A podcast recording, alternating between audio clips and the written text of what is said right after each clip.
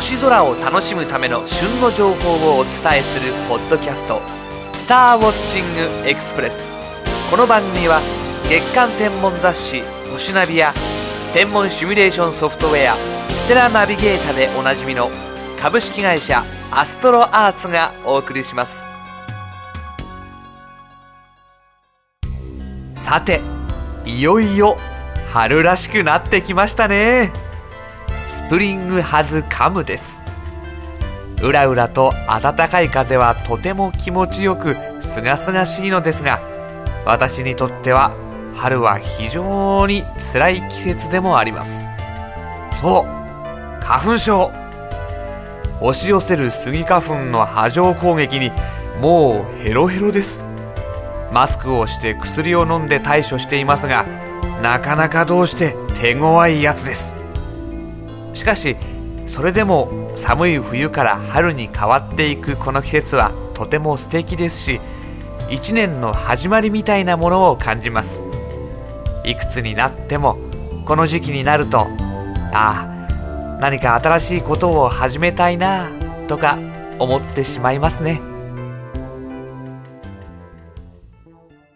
今週の星空情報。桜の便りが届き始めました。冬の星座たちは大きく西に傾き特にお牛座は宵の頃にはもう地平線下に沈もうとしています。そんなお牛座から双子座の中を4月9日から12日にかけて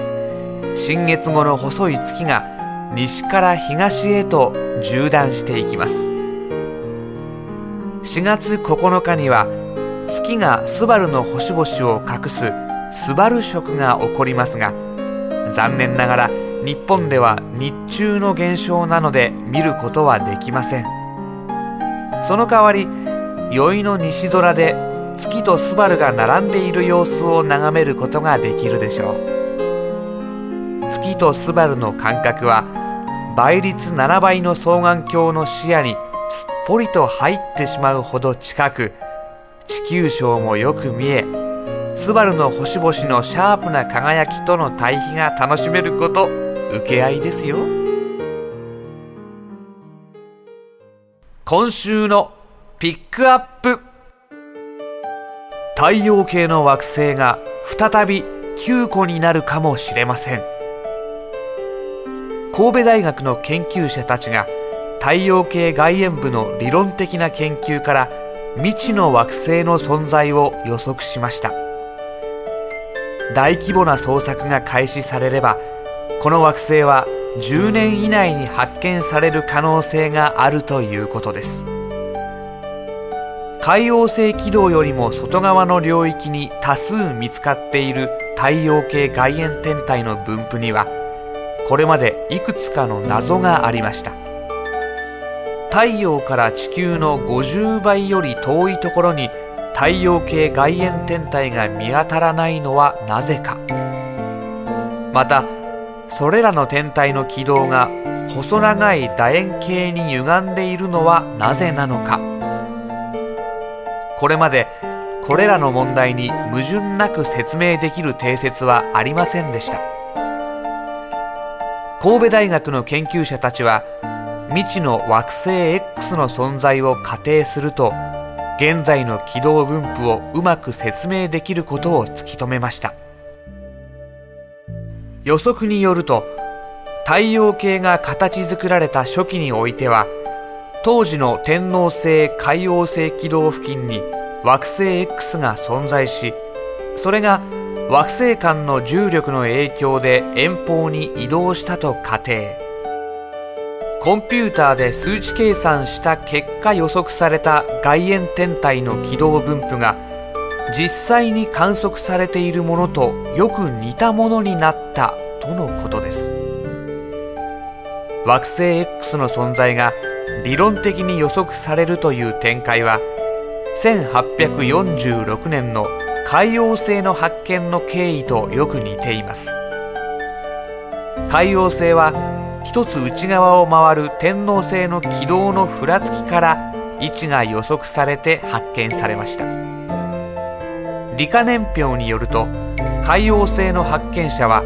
理論予測したルベレとアダムスそして実際に観測して発見したガルレの3名ということになっています。ではもし惑星 X が発見されたら発見者は誰になるのでしょう。国立天文台の渡辺淳一さんによると海王星発見のように理論予測した人が発見者に加わるかどうかは今のところ明確な基準がないということです。また太陽系の惑星の定義に当てはまるかどうかを判定するにあたっては軌道上に似た天体がないことを確かめる必要があり時間がかかるだろうともコメントしています。未知の惑星を最初に見つけるのは大規模な自動サーベイシステムによる捜索なのかそれともアマチュアによるものなのか。惑星 X は今夜も発見されるのを待っているのかもしれません。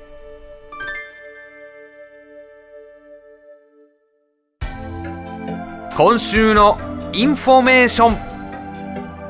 アストロアーツの新刊ステラナビゲータ公式ガイドブック活用編金井三男のこだわり天文楽は月刊星ナビの人気連載こだわり天文夜話でもおなじみのプラネタリウム解説者金井三男さんが